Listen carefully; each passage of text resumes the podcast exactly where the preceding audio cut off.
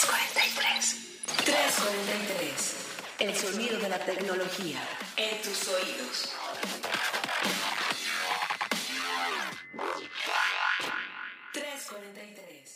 Bienvenidos una vez más, queridos podescuchas, a 343, el sonido de la tecnología hasta tus oídos. Mi nombre es Carlos Fernández de Lara, arroba chachacharlie en Instagram, arroba charlie ya en Twitter. Ya no les tengo que repetir mi handle porque sé que ya se lo saben, queridos podescuchas. Y me acompaña, porque ha tenido una semana muy movida, muy famosa, pero me acompaña aquí, nos dio oportunidad de darnos un tiempecito.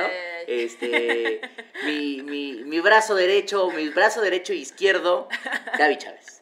Hola Carlitos, ¿cómo estás? Eh, mi nombre es Gabriela Chávez, editora de tecnología de expansión. No le crean nada, pura mentira lo que dice. Andabas, andabas de rockstar, Chávez.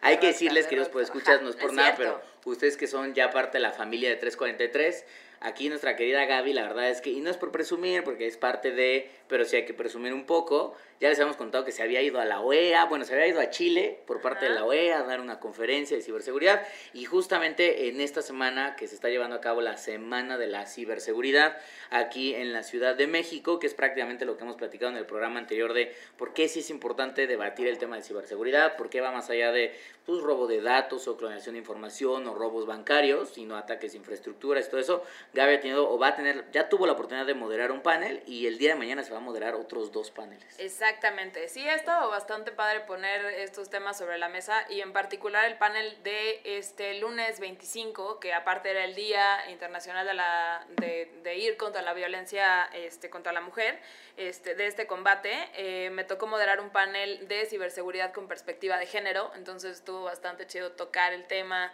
eh, hablar de lo que de la poca representatividad que sigue habiendo de mujeres en el sector, las políticas públicas que se tienen que generar para cerrar esta brecha y bueno, pues todo lo de violencia digital que pues ahí sigue y lo vemos todos los días y está horrible. Claro, totalmente de acuerdo.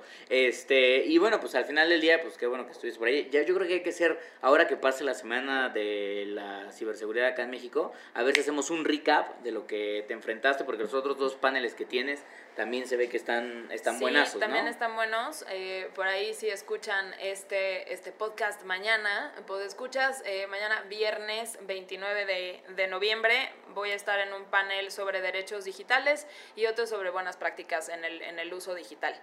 Pues ahí está, estén pendientes porque seguramente va a estar compartiendo ya sea aquí en 343 o en expansión.mx diagonal tecnología alguna de la información que va a estar saliendo en el panel. Pero tampoco vamos a hacer programa otra vez de, de ciberseguridad.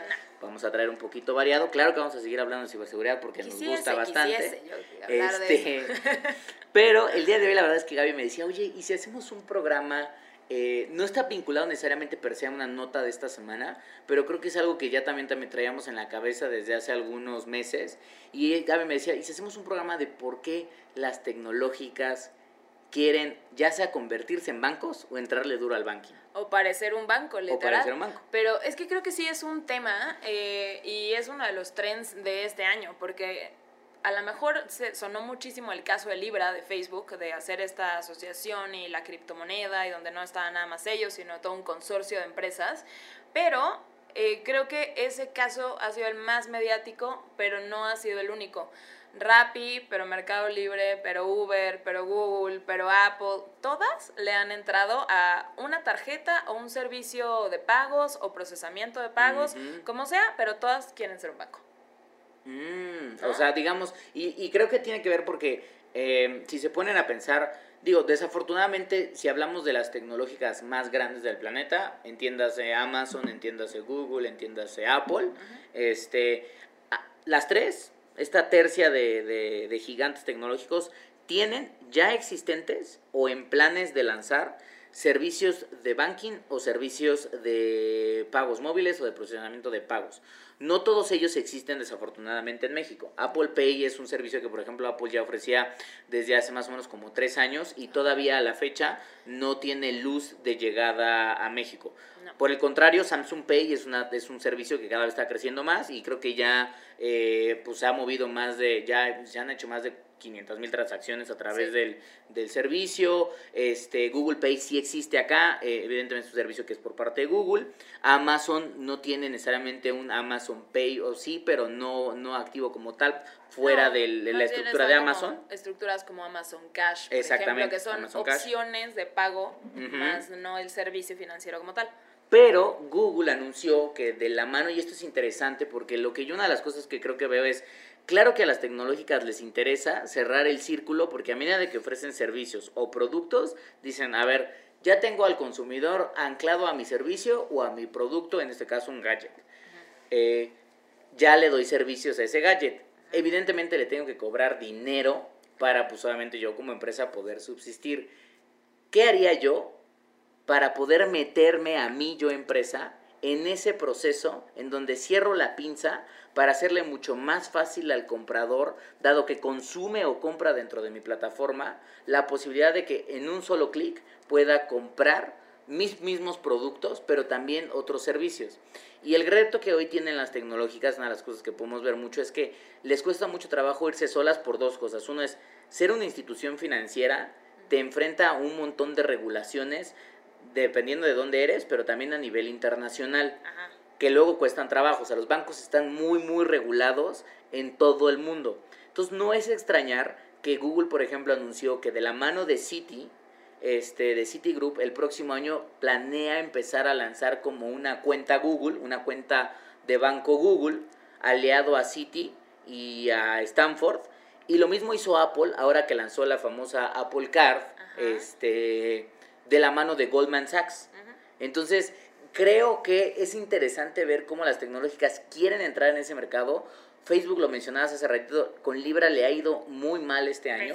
Porque hizo la asociación, todo el mundo se sorprendió, pero en el momento en el que todo el mundo se sorprende, también todos los reguladores saltaron y al menos los dos más grandes procesadores de pagos salen de Libra. Exacto, sí, o sea, lo del consorcio de Libra creo que es un caso aparte, pero antes de, de clavarme como en ese, en ese rollo de Libra, este, que sí creo que, que, hay, que hay que abundar. A mí, o sea, siempre me, me sale la, la, pregunta, bueno, ok, las tecnológicas quieren cerrar la pinza, por un lado, quitando las, las fricciones, que, que con ellos puedas ver contenido, consumir contenido, comprar y pagar o sea, ahí ves el producto, pero también lo pagas. Eso sería como lo ideal para un Facebook o la, bueno, la, patita de Instagram, Google, incluso Pinterest. O sea, que pudieras ver las cosas, consumirlas, dejar ahí todo tu tiempo y tu día y que con un clic pudieras comprarlo y que el servicio está eh, soportado por ellos mismos bueno, de la mano del banco.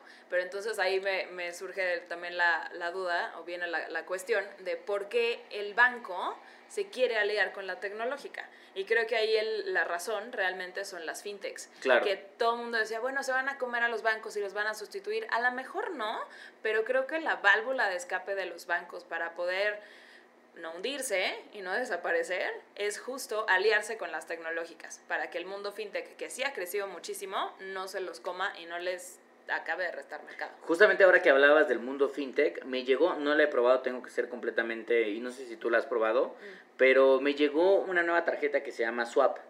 Ah, este, que es una fintech justamente, que lo que te promete es, es un plástico, es un plástico que tú puedes utilizar eh, prácticamente en cualquier comercio. Está soportado por Mastercard como operador de transacciones de pago, pero lo que tiene es que lo que dicen es, eh, y es, el, ese modelo, es un modelo interesante porque si tú recordarás, yo todavía soy ese tipo de usuarios, en donde generalmente soy cliente de varios bancos, pero hay dos bancos particulares en donde yo soy cliente, Bancomer y, y, y Citibanamex. Eh, pero tengo varias tarjetas, o a veces mi cartera tiene tres, cuatro plásticos diferentes.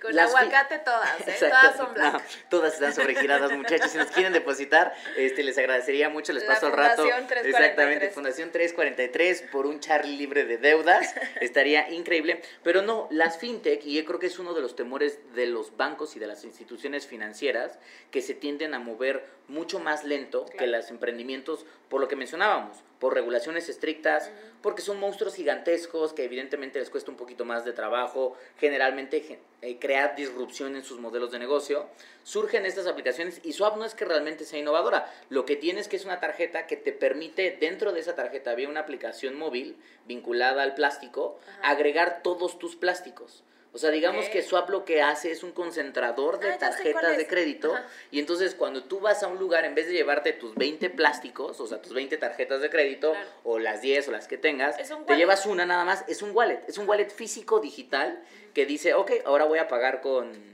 Bancomer Oro. Ah, cambias en la app, en automático el chip a la hora de pasar en la terminal registra que este proceso va a pasar por tal Bancomer Oro y entonces hace la transacción. Tú, lo interesante aquí es, obviamente Swap para hacer eso seguramente se queda con una pequeña comisión, Claro. que es de donde sobrevive, pero al usuario lo que le está permitiendo es facilitarle la posibilidad de tener eh, un medio de pago universal, como lo podría ser un Samsung Pay, nada más que Samsung Pay es 100% digital, Claro. pero supongamos que vas a algún lugar en donde no te acepten la parte digital, Swap llega a tratar de, de- de solucionar eso.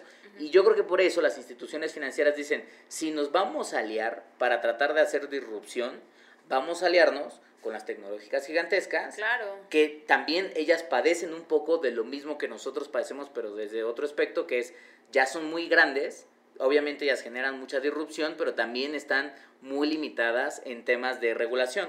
Sí, sí, totalmente. Pero creo que justo es el match perfecto, es la pieza del, del rompecabezas que les falta a ambas. Son tan, tan grandes, pero necesitan una la pata financiera y, y tener el ancla de los reguladores y todo eso en orden. Y los bancos necesitan tener el alcance que tiene un Google, un Apple, un Facebook. Entonces es un match absolutamente perfecto. Creo que ahí está, ahí está el punto.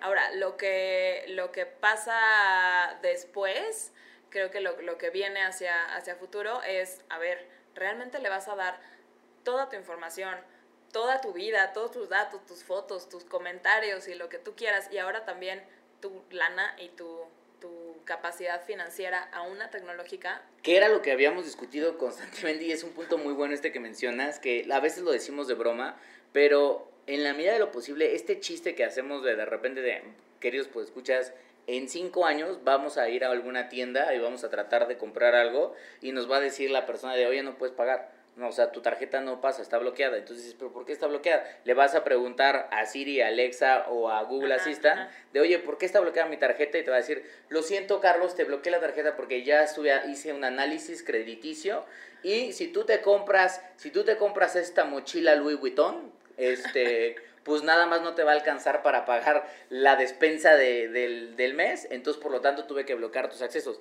Eso que suena un poco como a locura y a broma, puede ser muy factible en la medida en que nosotros, como tú dices, le abrimos la puerta a las tecnológicas, Exacto. que además son buenas, si para algo son buenas las tecnológicas, es para hacer crunching de datos, insights de datos y aprovechar. No por nada decimos que los datos son el petróleo del futuro o el oro del futuro, Totalmente. porque ahí está el valor. O sea, realmente como personas valemos probablemente miles o cientos de miles de dólares y quienes pueden aprovechar ese oro de unos y ceros son las tecnológicas. Sí, totalmente. Ya tienen toda la información.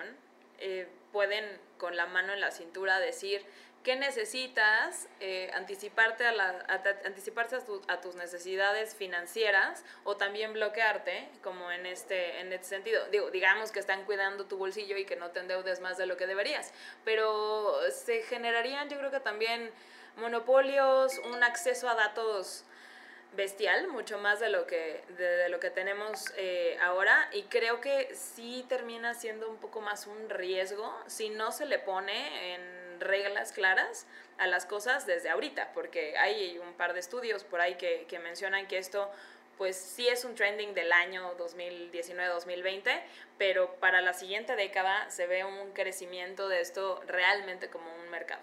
Y una de las cosas que veo, y pongo por ejemplo el, el caso de Apple Card, que ya estuvo, que por cierto, paréntesis grande, nada más para que quienes no lo sepan, eh, y esto sí es noticia, recientemente, y la está investigando incluso eh, la Comisión de Banking en Estados Unidos, está investigando tanto a Goldman Sachs como a Apple, porque dicen que el Apple Card es gender bias, o sea, es misógina en cierto sentido, porque resulta, y esto nada más lo pongo como contexto rápido antes de andar el producto, Ajá. que varios usuarios se empezaron a dar cuenta que, o sea, parejas, Ajá, de esposos, se empezaron a dar cuenta que ambos tenían la Apple Card, la habían tramitado y se las habían entregado. Muchos de ellos tenían bienes compartidos, estaban casados como por assets compartidos y en algunos casos la mujer, la, la, la mujer dentro del matrimonio tenía un mejor credit score que el mismo esposo. Y aún así, en todos los casos que se vieron, el monto que les dieron de límite de crédito a los hombres siempre fue mayor que el de las mujeres. Entonces, esto desató la ira de internet, hay foros en Reddit que Por están discutiendo esto y lo que están diciendo es es gender bias, hay algún tema ahí. Ay, nos quiso entrar una llamada, no pasa nada que os puede escuchar, pero es que aquí grabamos en tiempo real. Entonces lo que decían es, eh, ¿hay algún gender bias? ¿Hay algún problema de ese lado? Lo están investigando, pero ahora sí, regresando al producto rápidamente, y era lo que quería compartir, es, Chaps, yo no sé cómo ves tú el poder de las tecnológicas en el sentido de, toma en cuenta Apple Car, que es una tarjeta así, que puede ser de titanio, que obviamente muy al estilo Apple es un El pro- plástico es lo hasta, de menos. hasta el, hasta el producto, hasta como tarjeta de crédito está bonita, caray, de veras que Apple hasta eso cuida. Pero como servicio, es un servicio que ofrece dos cosas que pocos bancos luego hacen y, de- y hacen de manera tan inteligente. Uno es, viene vinculado a una aplicación que le permite al usuario conocer sus hábitos de consumo en tiempo real de cómo Ajá. está gastando y cómo va moviéndose ese trend. Hoy algunas apps de banking ya medio lo hacen, a mi parecer todavía no lo hacen también. Pero dos, la tarjeta te ofrece rewards, pero realmente reales, o sea, de Ajá. cash, de, de todas tus compras, te de, de en algunas compras, por ejemplo, Uber Eats, en la tienda de Apple, en T-Mobile, en Walgreens, te regresa el 3% de lo que gastaste. No está mal. Eh, en compras generales, te regresa el 2%. Ajá. Y si encuentras una tienda que, o algún sitio web que no acepta Apple Pay, en 2% es en lugares que aceptan Apple Ajá, Pay. ajá. Y en el resto te regresa el 1%. Entonces, siempre ha habido recompensas por parte de los bancos porque son Claro. programas de lealtad. Pero algo que creo que tienen las tecnológicas, que luego no tienen muchos bancos, eh, es una, son cuartos y cuartos llenos de dinero ahí sentados que están dispuestos para decir, vamos a, de- vamos a hacer disrupción en el mercado, Ajá. uno, con un buen producto y dos, a billetazos. Sí, total, totalmente. Y vuelvo al, al- a tu punto de, del crunching de datos que hacen muy bien las tecnológicas. Pueden darte un programa de lealtad que realmente sí quieras usar. O sea, no son puntos dobles, triples, porque compraste en el buen fin, no sé qué. Pero tú no quieres comprar en ese tipo de cosas. Tú quieres que te den eh, rewards, que, que estés en estos programas de lealtad o puntos o, cash o lo que tú quieras por cosas que sí haces. Y las tecnológicas saben perfectamente qué páginas visitas, a qué le das like, qué marca sigues en Instagram, ta, ta, ta, ta, ta, que es infinito y es justo como un, un, un pocito al que le pueden invertir. A ti te, te voy a dar eh, 3%, 2%, 1% en algo que sí utilizas y te voy, a tener, te voy a mantener cautivo para siempre, literal. Y lo otro es un poco el tema de la facilidad en India. Platicaba con Gaby que en India, por ejemplo, Google Pay es uno de los casos más exitosos y ahorita probablemente tú lo puedes ver en la parte de que fuiste a China con WeChat. Pero en, en, en India Google Pay tiene más de 65 millones de usuarios. Ujú. En países emergentes y México, la verdad es que a mí me sorprende mucho cómo no han explotado estos servicios todavía al nivel de un India o de un China, a ver si lo de Cody termina detonándolo, pero en países emergentes o en donde la banca por muchos años ha estado un poco más limitada para la gran cantidad de, de ciudadanos por dos cosas. Uno, por infraestructura, es decir, no hay tantas sucursales de banco en donde puedas ir y tramitar una tarjeta de crédito. Ajá. Dos, los bancos todavía tienen muchas restricciones para hacer sujetos crediticios a ciertas personas, porque dicen, no sabes qué, tú nunca has ido, entonces no te voy a dar ninguna. Este, las tecnológicas han encontrado un mercado virgen de personas que sí quieren formar parte de la economía digital, pero que obviamente ningún banco se los ofrece. Y ahí están triunfando. Yo Sí. creo que los mismos bancos se están dando cuenta de eso, por eso también están tratando de ver cómo habilitan, ya sea opciones como de levanta tu cuenta vía una app o te damos una tarjeta de crédito llenando una aplicación. Todavía no cierran el loop, pero ahí es donde empresas como, y, y yo veo el caso de China que también cuando fui, hijos, no hay efectivo. No, los no turistas son los que efectivo. traen efectivo. Deja tú el efectivo, que a mí me tocó que sí hubiera un poquito más de, de sí te acepta efectivo, pero no aceptaban el plástico como tal. Y eso me llamó muchísimo más la atención, porque una de dos, o pagas en cash o pagas con WeChat o este, Alipay y estas, y estas chivas. Que la verdad, o sea, como, como turista, ahora ya se puede, ya se abrió, pero no podías tener tu cuenta china porque tenía que estar ligada a un banco chino, tata, no sé qué diablos. Pero lo hace muchísimo más fácil y hace que no tengas que depender de un banco, solamente de la tecnológica. Y ahí está justo el punto. O sea, tienes a una población joven o una población que no tiene realmente no podría ser sujeto de crédito, pero les das con un código y un celular acceso a servicios financieros. Que yo creo que en México, quien está tratando de hacer mucho eso, es, este, igual no lo puede hacer solo, pero quien lo está tratando de hacer es Mercado Libre. Mercado Libre, a través de algunas opciones como Mercado Pago, pero además como Mercado Créditos, le está ofreciendo a usuarios que no tendrían la posibilidad la oportunidad de tener créditos. ¿Para qué? Para ganárselos como consumidores y evidentemente crecer donde pues obviamente no el banco no está creciendo. Ahora, mi duda es, Mercado Créditos ya ofrece créditos sin estar vinculado a ningún banco, ¿verdad? ¿O sí? Sí, ellos tienen, o sea, ellos, me, me parece un caso muy, muy, muy particular Mercado Libre. En los años que tiene de existir, se han ido abriendo como sus propias divisiones para resolverse los problemas. Entonces, como tienen mercado pago, pero tienen mercado de envíos, tienen mercado eh, libre, ta, ta, y abrieron hace, ¿cuándo fue cuando entrevistamos a Marcos? Hace como año y medio, dos años. Eh, mercado Créditos lo lanzaron primero en Argentina, testearon y luego ya se vinieron a México porque pues un mercado más grande. Eh, ellos mismos tienen la entidad de servicios financieros y lo que hicieron para, para poder empezar a dar crédito es dar crédito al trabajo a las mm. pymes, a, los que, a quienes venden en su marketplace. Entonces, esa fue la, la pues vaya, la, la puerta de entrada y ya que vieron que jalaba y que se lo daban según las compras, las compras, las ventas que hacían en la plataforma, de vuelta al crunching de datos, ellos saben perfectamente que sí podían pagar y que no y hasta dónde, empezaron ya a testear eh, dar crédito a los usuarios y sacaron una tarjeta que si no me equivoco no está ligada a un banco, pero está, vaya, ligado a un procesamiento de pagos con Mastercard para que pues puedas tener este, este servicio aceptado más allá de, de mercado, mercado Libre, pero ya empezaron a dar créditos al consumo también. pero lo hacen, o sea, Mercado Libre sí está registrado como que, como una Sofol, como una... Tiene una, exacto, una de esas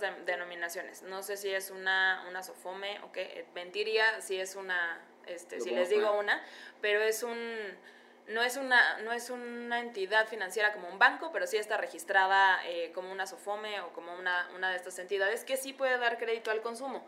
Y lo último que dijeron en octubre de 2019 aquí en México es que va a dar o planea dar más de un millón de créditos en su plataforma, pero esto ya es crédito final, o sea, a ti como usuario. Sí, o sea, ya no solo lo están dando a los vendedores de, oigan, yo quiero poner una una tiendita en Mercado Libre me pueden prestar 50 mil pesos para comprar los productos que voy a vender y hacer promoción, no, sino que ya te están dando crédito a ti como ciudadano de a pie para comprarte un celular. Ajá, exactamente.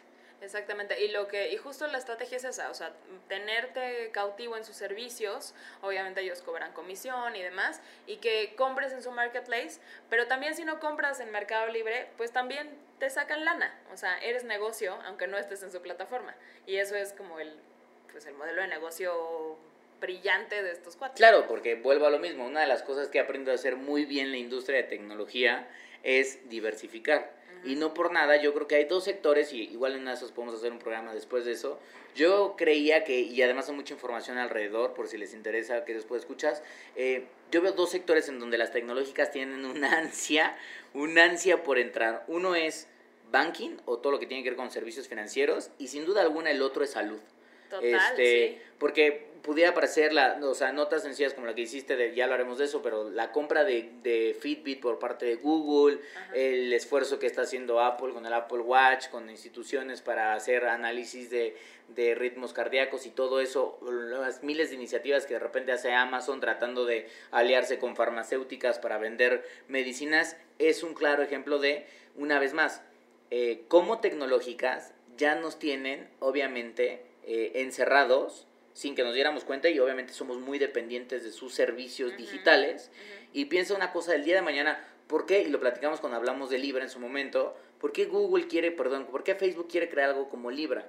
Porque al final del día, pues si estás en Facebook y, o estás en WhatsApp o estás en Instagram, con un clic puedes comprar, transferir dinero, hacer algún depósito y al final del día eso es lo que quieren decir. Yo ya tengo a la gente, yo ya tengo a los usuarios durante horas dentro de mis plataformas o los tengo o me tienen a mí en sus bolsillos o en sus mochilas o en sus en sus muñecas. Este, lo único que quiero es que hagan una línea más de servicio en donde yo pueda ganar una comisión, diversifico mi negocio, sigo ganando muchísimo dinero y amplío mi presencia a cambio de ofrecerle al usuario algo que a los bancos les cuesta trabajo todavía, que es tengo todos los datos del user y además le puedo ofrecer una experiencia que sé que le gusta porque yo construí esas plataformas.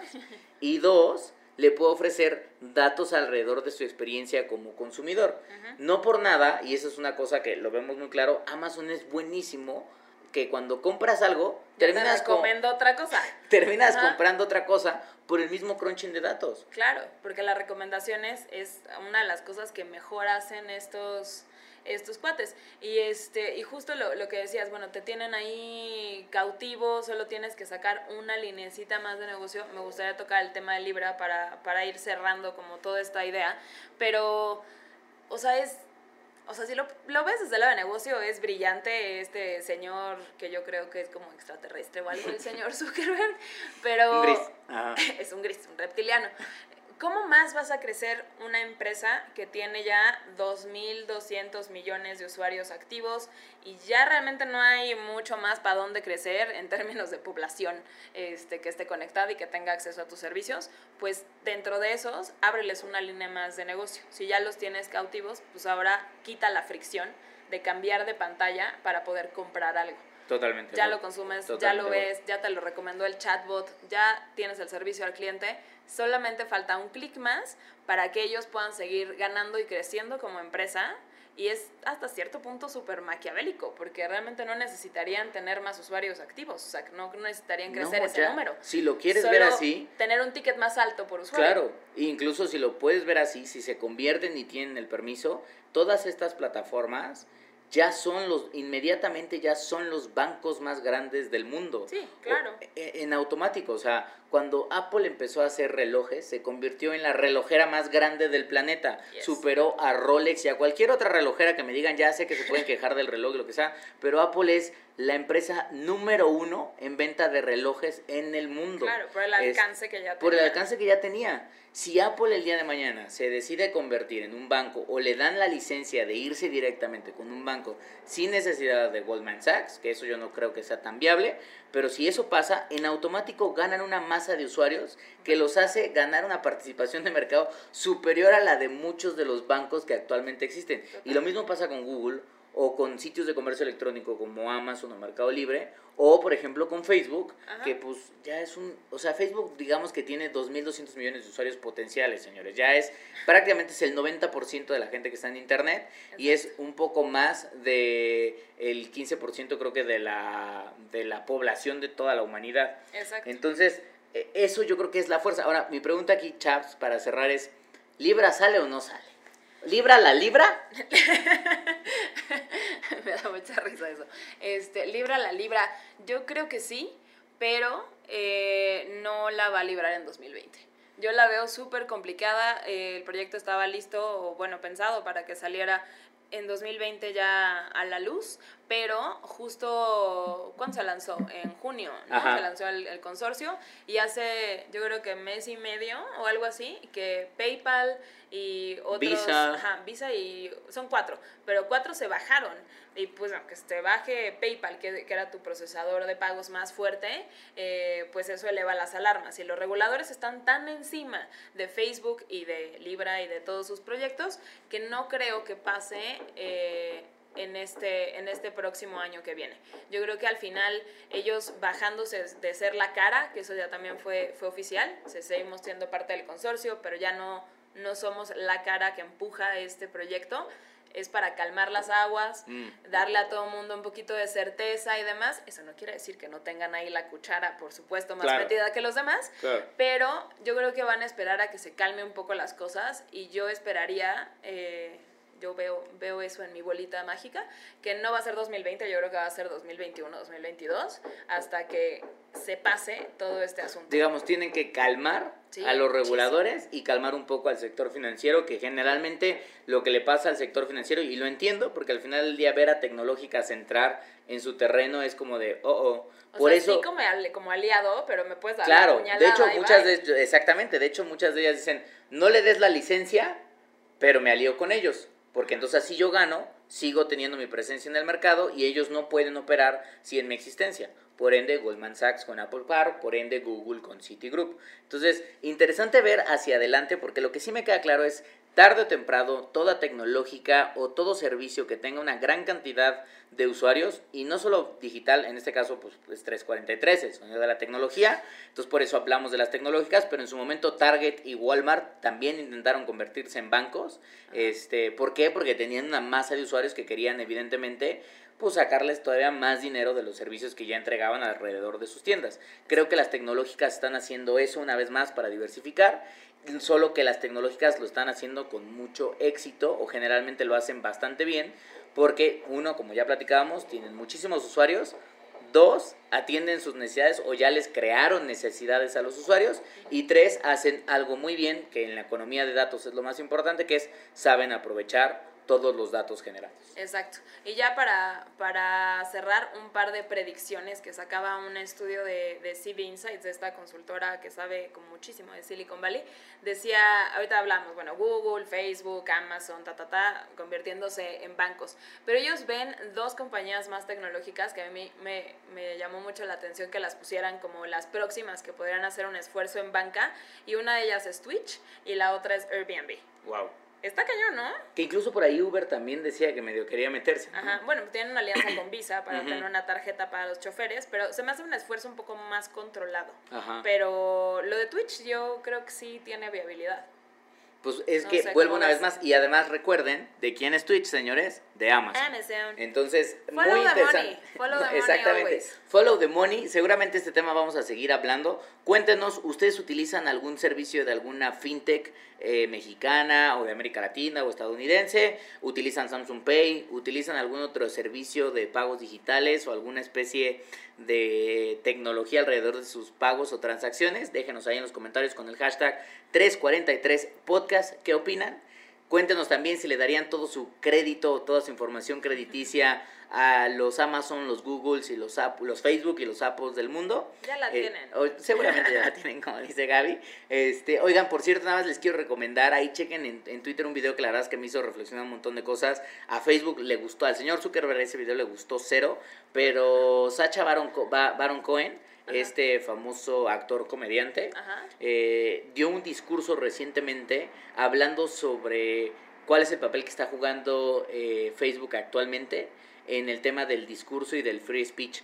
Eh, no les quiero hacer un spoiler, es durísimo, la verdad es que es durísimo Baron Cohen con, con Zuckerberg y con la plataforma de Facebook. Chéquenlo porque es súper interesante que lo veamos en estos momentos que estamos viviendo de super digitalización, esta reflexión de las plataformas, qué significan para nosotros, porque también tenemos una responsabilidad ahí. Entonces, pues Gaby, ahora sí, a gastar el dinero que no tenemos porque ya arranca también el Black a Friday. seguirnos endeudando, Black Friday, Navidad, listo. Cyber Mira, Monday, perfecto. Pues- deudas para empezar la década, no, no es cierto. Pues ahí está, queridos pues escuchar, sean conscientes con su dinero. Déjenos sus comentarios en el hashtag 343podcast y como siempre, nos escuchamos la próxima semana con más aventuras y análisis tecnológicos. Exactamente, Carlos. Hasta la próxima. Bye. 343. El sonido de la tecnología en tus oídos.